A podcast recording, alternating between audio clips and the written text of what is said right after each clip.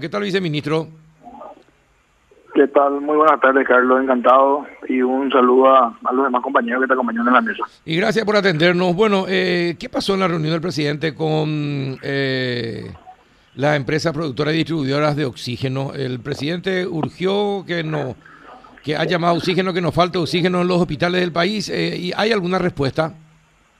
Sí, eh, re- realmente nosotros iniciamos con este trabajo de ser unos articuladores, digamos, con las empresas productoras y proveedoras, ¿verdad?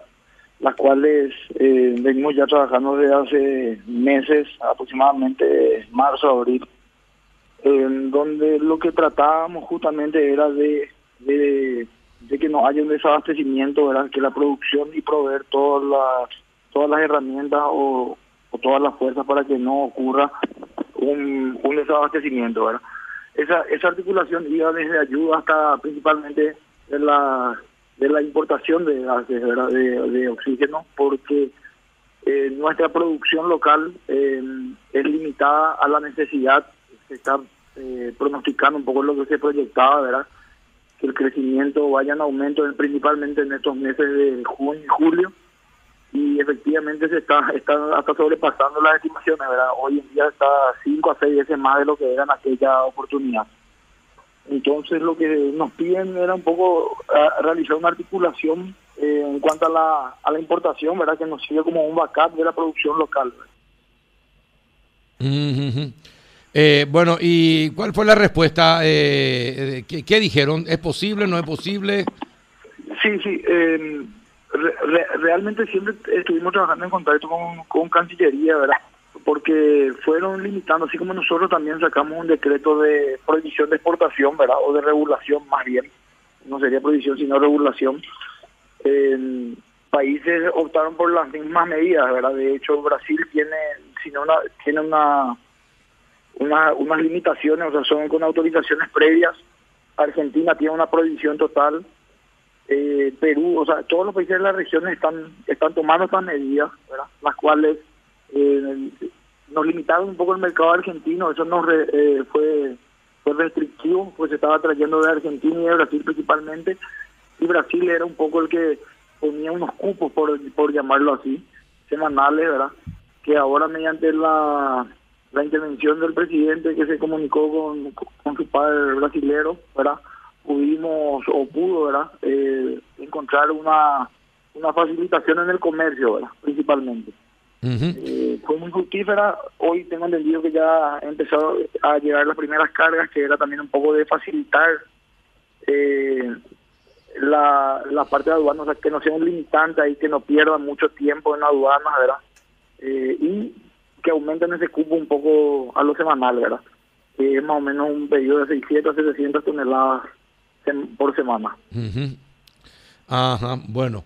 Eh, eh, está bien, hay una provisión asegurada, pero tuvo que destrabarse después de la conversación entre los presidentes. Y digamos que sí, yo creo que sí, la llamada del presidente fue fundamental porque eh, realmente estaba un poco limitado, digamos, la comercialización por las trabas eh, que el Brasil estaba poniendo, ¿verdad?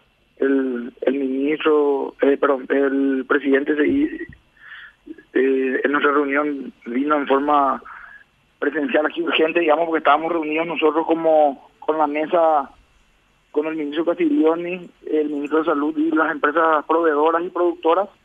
Y ahí, eh, sorpresivamente, que el presidente realmente verá la reunión, se tomó inmediata acción. Y ahí en ese mismo acto, prácticamente, digamos, se puso en contacto con su padre y se solucionó este inconveniente, por decirlo así, Ajá. que va a facilitar el comercio justamente. Rápidamente. Y a nivel de ministro de Industria no se pudo hacer nada. Eh, no, es que es, es Andisa, o sea, otra vez no es por industria, es el, la, es como su dinariza, digamos, otra vez el que limita, el que da estos cupos, ¿verdad? Eh, no, no era nosotros, digamos, nuestro, no estaba en nuestro ámbito, por decir así. Eh, fue, era, era la gente de Anvisa, que le llaman el, el órgano regulador en Brasil, ¿verdad? la cual son las empresas eh, comercializadoras las que piden los cupos y hacen los procesos, y con Cancillería siempre se tuvo una buena gestión, ¿verdad? En, en facilitación, pero era un poco demorado, ¿verdad? Tal vez era una forma también de ellos de ir regulando, ¿verdad? Ujú. Ah, bueno. Rafa, ¿alguna consulta? Sí, eh, ¿qué tal? Muy buenas tardes, viceministro. Encantado, señor Rafael. En, en, el, en el supuesto de que, eh, qué sé yo, se retrasen los pedidos o no se pueda alcanzar a las, este, las, las necesidades en un momento, en un momento puntual, está previsto, por ejemplo, eh, destinar el oxígeno que se usa para la producción industrial eh, al sistema de salud. Bueno, de, de hecho, eh, nosotros tenemos un decreto, ¿verdad?, que también eh, prioriza la utilización por sobre todo tipo de, gases, ¿verdad?, la, a la producción y provisión para uso medicinal.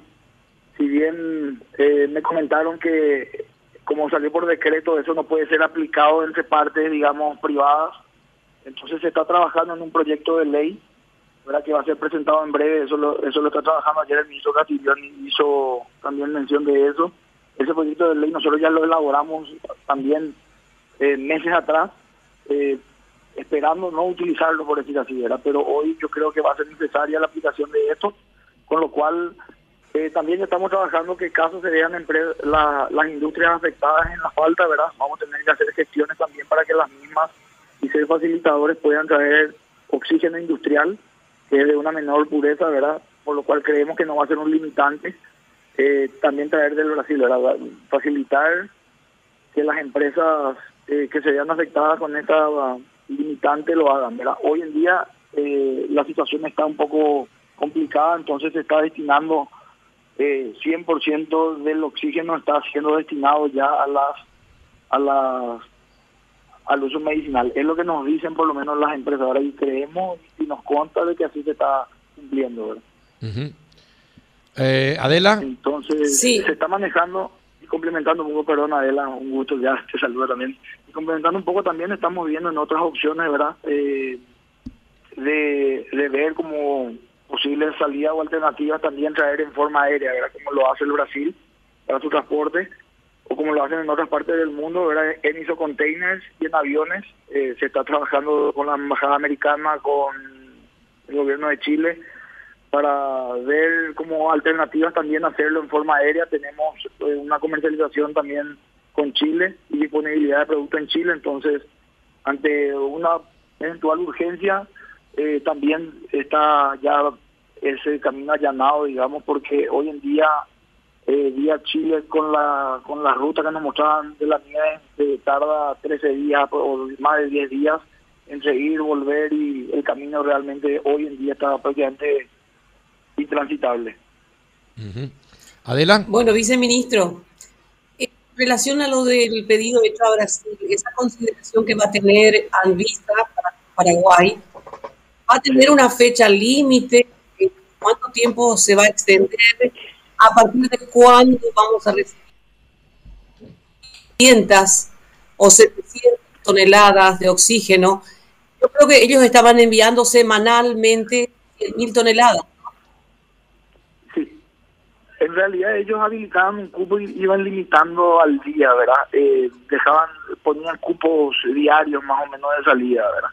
Entonces, eh, hoy con esto ya va a facilitar bastante más. Nos habló realmente de una fecha.